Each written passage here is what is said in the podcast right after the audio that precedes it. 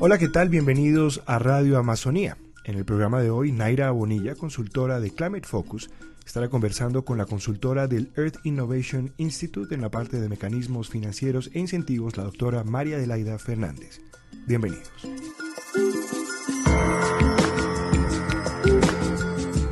Hola María Adelaida. Hola Naira, ¿cómo estás? Bien, muchas gracias. Nos alegra mucho tenerte aquí hoy.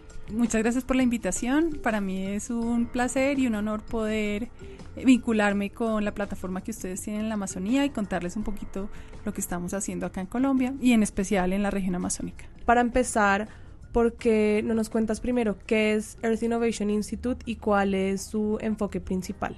Perfecto. Earth Innovation Institute es una organización no gubernamental eh, nace a partir de un trabajo largo que se realizó en Brasil, en donde desde hace ya más de 10 años están interesados en hacer estos cambios territoriales, disminuir la deforestación. Nuestra sede está en San Francisco y somos básicamente un think tank, eh, lo que se llama como un grupo de investigadores interesados en desarrollar ideas, procesos, metodologías, en proponer soluciones a problemáticas y particularmente enfocado al tema de desarrollo rural bajo en emisiones. Es lo que nos interesa. En ese sentido, para Earth Innovation Institute, el principal problema que tiene en este momento, digamos, la civilización humana es poder aprovechar mejor la tierra, poder continuar con niveles cada vez mayores de, de producción, digamos, agrícola, pero aumentando productividad y reduciendo el área, o sea, volviendo más intensivos los sistemas de producción con el fin de poder devolverle a la naturaleza el pedacito que necesita para que nos provea, digamos, todos esos servicios que necesitamos, agua, aire limpio, polinización, muchas cosas que por la forma en que hemos estado utilizando la tierra, pues hemos ido perdiendo en algunas regiones. Y en particular en áreas como la Amazonía, en donde tenemos un ecosistema muy frágil, un, un ecosistema que cuando lo alteramos se transforma muy rápidamente y pierde muchas de las características. La Amazonía es particularmente vulnerable a perder digamos, su capacidad productiva porque pierde la fertilidad del suelo muy rápido y eso termina generando unas presiones para que cada vez, digamos, se deforeste más y se expanda más la actividad agrícola y pecuaria. Tengo entendido que Earth Innovation Institute ha trabajado en temas de reducción de la deforestación, tanto en Brasil como en Colombia. ¿Por qué no nos cuentas un poco sobre estas experiencias exitosas que han tenido y cuál ha sido su labor en Colombia? Perfecto. Eh, Earth Innovation ha trabajado principalmente en Brasil y en Indonesia. En Brasil como te contaba, con los temas de la deforestación en la Amazonía. En Indonesia también la deforestación del bosque húmedo tropical, en, Indonesia particularmente para la siembra de palma de aceite. Y algo pues que no pude mencionar es que otro de los, de los problemas que preocupa mucho a Earth Innovation es el cambio climático. Entonces, cómo la deforestación está colaborando precisamente con esa alteración en los balances de carbono atmosféricos y cómo podemos también limitar esa transformación y recuperar incluso áreas de bosque. Entonces, te voy a contar, si quieres, un poquito sobre el caso brasileño, en donde es donde más ha avanzado el trabajo de Earth Innovation. Básicamente han comenzado, se comenzó hace más de 10 años en algunos de los estados brasileños, en Mato Grosso, en Acre, en donde se estableció lo que nosotros llamamos eh, un sistema eh, territorial de desempeño, que es como el modelo a partir del cual nosotros buscamos esa transformación de territorios. Nuestro enfoque es, jurisdiccional. Eso básicamente significa que es un enfoque orientado a trabajar dentro de los dentro de los límites de una políticos como administrativos, un poco para poder trabajar con las herramientas que el propio gobierno tiene, no salirse como de esos, de esos límites, en donde además en esa jurisdicción se entra a dialogar con varios tipos de actores. Entonces se dialoga con, obviamente, el, sector público, que es clave, porque son los que tienen la obligación de desarrollar la política. Se entra a hablar con el sector privado, fundamental, sobre todo las cadenas productivas, que son tan importantes en términos de la demanda de productos y de, de llevar estos productos al mercado. Se entra también a hablar con los productores, con la sociedad civil, se establece como un un sistema en donde de una forma conjunta con todos esos actores se define cuál es la visión futura que se quiere del territorio. Para Earth Innovation Institute es muy importante esta confluencia, digamos, de fuerzas. Si no están todos los actores trabajando juntos hacia un objetivo común, va a ser muy difícil hacer la transformación. Y la experiencia en Brasil ha sido muy positiva por varias razones, pero los cambios en las tasas de deforestación han sido, han sido bastante significativos en los últimos 10 años, sobre todo en Mato Grosso, se ha reducido significativamente la deforestación. Entonces es posible lograr producir más en áreas más pequeñas y generando, digamos, mayores beneficios para los productores. Eso es claro en la experiencia brasilera. Entiendo que también esta experiencia exitosa Brasil es un ejemplo para la región amazónica de Colombia, ya que como sabemos y como hemos hablado acá en Radio Amazonía, Colombia tiene una tasa de deforestación bastante alta y estamos en un momento crítico para detener esta deforestación y buscar alternativas sostenibles. ¿Qué ha hecho Earth Innovation Institute en Colombia para tratar de replicar este modelo exitoso brasilero y bueno, lograr que también nosotros acá reduzcamos las tasas de deforestación. Sí, la experiencia brasilera si bien muestra que un acercamiento al problema a través de esta visión integrada del territorio puede ser muy exitosa, también nos enseñó que cada territorio es distinto, cada jurisdicción tiene unas características diferentes. Eh, y, de hecho, parte del proceso, digamos, eh, que estamos haciendo nosotros como Earth Innovation acá en Colombia es entender esas diferencias que hay incluso dentro de la misma Amazonía colombiana. Entonces nosotros eh, entramos primero a apoyar el programa Visión Amazonía, proponiéndoles como un business case, como un, un, programa financiero para poder hacer las transformaciones requeridas, pero en ese proceso identificamos que hay territorios diversos dentro de la misma región. Por ejemplo, no es lo mismo Caquetá y Guaviare, que son áreas donde hay un fuerte proceso de colonización, un fuerte proceso de deforestación. Realmente eh, colonos que llegan desde el interior del país a transformar, sobre todo en ganadería, las áreas de bosque. Y eso requiere entonces, digamos, un sistema de instrumentos distintos a lo que sería, por ejemplo, Guainía, que es un departamento cuya población es mayoritariamente indígena.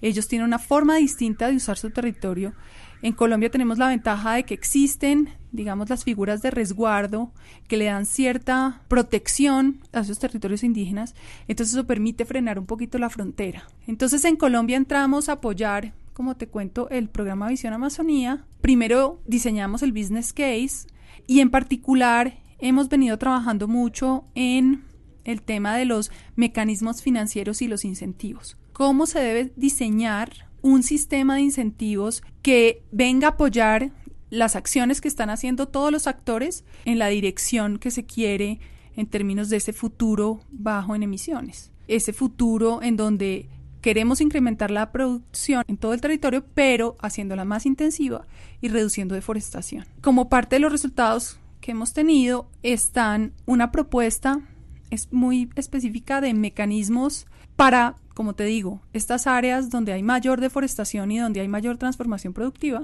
como Caquetá y Guaviare, donde la idea es entrar con una asistencia técnica muy bien diseñada para los sistemas productivos de la zona para reconvertirlos a sistemas productivos que permitan recuperar áreas de bosque y hacer, digamos, sistemas silvopastoriles, agroforestales que tengan realmente buenos rendimientos en términos de productividad. Y efectivamente hay ejercicios interesantes que hemos visto que, que efectivamente sí se puede organizar un paquete de asistencia técnica con ese fin. Otro de los elementos claves en esta transformación de los territorios es identificar las cadenas productivas y generar los vínculos para que estas cadenas primero que todo, identifiquen a quiénes comprarle en el territorio, identifiquen quiénes están llevando a cabo buenas prácticas y efectivamente quiénes están comprometidos con esa reducción de la deforestación y haya como un reconocimiento del mercado y un reconocimiento de la demanda a las personas que están haciendo esos esfuerzos. Esos incentivos, digamos, tener un mercado, un comprador claro, incluso quizás si se puede tener unos compromisos de precios, eso haría ya una gran diferencia en términos de que un propietario o productor quisiera eh, entrar en estas iniciativas de transformación. Y paralelo a eso, tenemos los incentivos financieros, en donde estamos trabajando con Finagro, en una mesa nacional de mecanismos financieros, para diseñar unos créditos y unos incentivos a los créditos que efectivamente se adapten al sistema productivo que queremos lograr en la región y a las necesidades del productor, que son productores con ciertas características, muchas veces no tienen títulos de propiedad, eh, son pequeños, entonces apenas están como entrando en la lógica, eh, digamos, de una producción más planificada, más organizada, más intensiva. Entonces, ¿cuáles son esos mecanismos financieros que permitirán hacer ese proceso? Entonces, por el lado de los territorios, digamos, más transformados. Por el otro lado, tenemos entonces departamentos como Guainía, en donde también hicimos un análisis de las necesidades de los pueblos indígenas y cuáles podrían ser en este caso los incentivos, porque claramente ellos tienen una economía un poco diferente, una forma de uso del territorio distinto, pero ellos están haciendo un trabajo importante porque están ayudando a conservar esos bosques. También identificando cuáles podrían ser los mecanismos que podrían eh, ayudar a las poblaciones indígenas a recuperar el control, a poder tener un mejor intercambio, sobre todo con los gobernadores y los alcaldes de sus regiones, donde mucho del dinero que llega del Estado pues llega a la gobernación y mucho de dinero va a las comunidades, pero ahí ha habido dificultades de diálogo y dificultades de coordinación. Entonces también ayudando a los dirigentes indígenas a tener un diálogo mucho más productivo con sus representantes y también definiendo cuál sería la mejor manera de promover sistemas productivos sostenibles que encajen dentro de la visión de planes de vida indígena y que les permitan tener unos ingresos económicos que necesitan, digamos, para su calidad de vida. Bueno, por lo que veo, pues estos temas de manejo forestal, de sistemas silvopastoriles, agroforestales, pues nuevos eh, cultivos que se quieren hacer, es un tema muy complejo y es algo que se tiene que, estudiar muy bien para frenar la deforestación, sobre todo para detener la frontera agrícola, como bien lo decías. Entonces, respecto a esto y respecto al programa de Visión Amazonía, desde Earth Innovation Institute, ¿cuáles creen ustedes que son los mayores retos y oportunidades que se vienen ahora para el país? O sea, concretamente, ¿qué le espera a la zona? Pues, ¿qué podemos esperar para Caquetá y Guaviare? Respecto a la reducción de la deforestación. Sí, el gobierno está muy comprometido con cumplir varias metas de reducción de deforestación en la región, compromisos internacionales que ha adquirido con varios gobiernos y además que ha hecho público en, en, en cumbres importantes dentro del marco del cambio climático. Entonces, desde la política nacional, claramente hay un compromiso en frenar ese avance. Pero paralelo a eso, el gobierno está haciendo una tarea muy juiciosa de zonificación e identificación de áreas en la Amazonía con potencial para la actividad agropecuaria y otras actividades que pueden ser aprovechamiento sostenible de bosque natural, en términos forestales, en términos de productos no maderables. Entonces está muy comprometido con efectivamente frenar el avance y lograr deforestación neta cero y por otro lado dar oportunidades a los pobladores que están allí, oportunidades que sean compatibles con esa visión sostenible de esta región. En ese sentido los retos son bastante grandes. Primero, y precisamente por eso el, el sistema o el modelo que trabaja Earth Innovation básicamente trata de integrar los distintos eslabones, porque son diferentes problemas los que hay que solucionar ahí. Primero, un problema de monitoreo.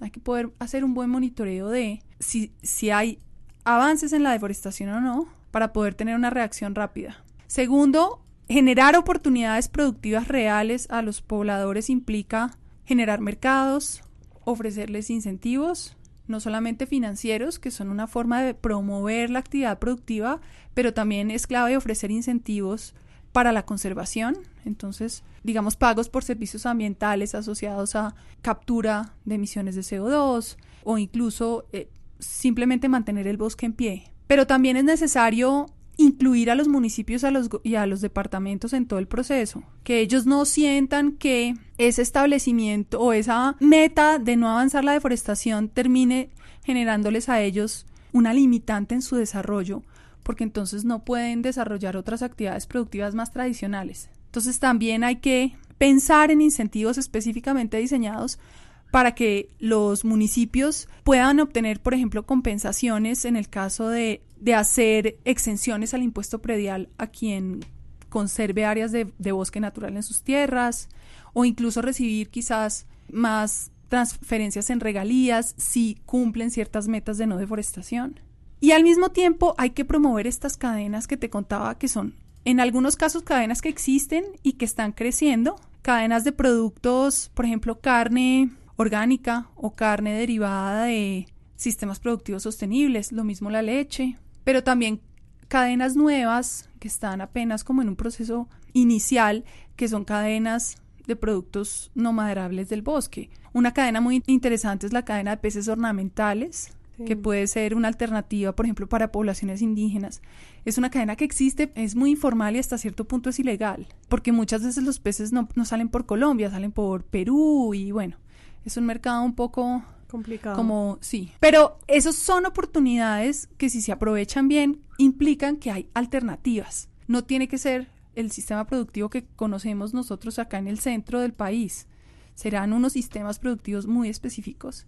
Y en eso el gobierno está muy comprometido y de hecho todas las instituciones que estamos trabajando en la región lo que queremos es precisamente poner todas las fichas, que sabemos que son bastantes, que hay que hacerlo un proceso integrado para poder hacer realidad esas, digamos, esas ansias o esos deseos o esas metas que tenemos. Además, porque realmente, si uno lo piensa a largo plazo, no vale la pena destruir el bosque para tratar de establecer sistemas que ahí no van a ser productivos, o sea, funcionarán un tiempo, pero el suelo se agota y, y lamentablemente cuando el bosque recibe una transformación muy fuerte le queda muy difícil recuperarse. Cuando no ha sido transformado muy drásticamente lo puede hacer, pero cuando sí se transformó drásticamente es muy difícil. Entonces, ese es como el compromiso y Earth Innovation está trabajando para poner un granito de arena desde esa visión de transformación de sistemas productivos a partir de mecanismos financieros y de incentivos. Sí, bueno, nos alegra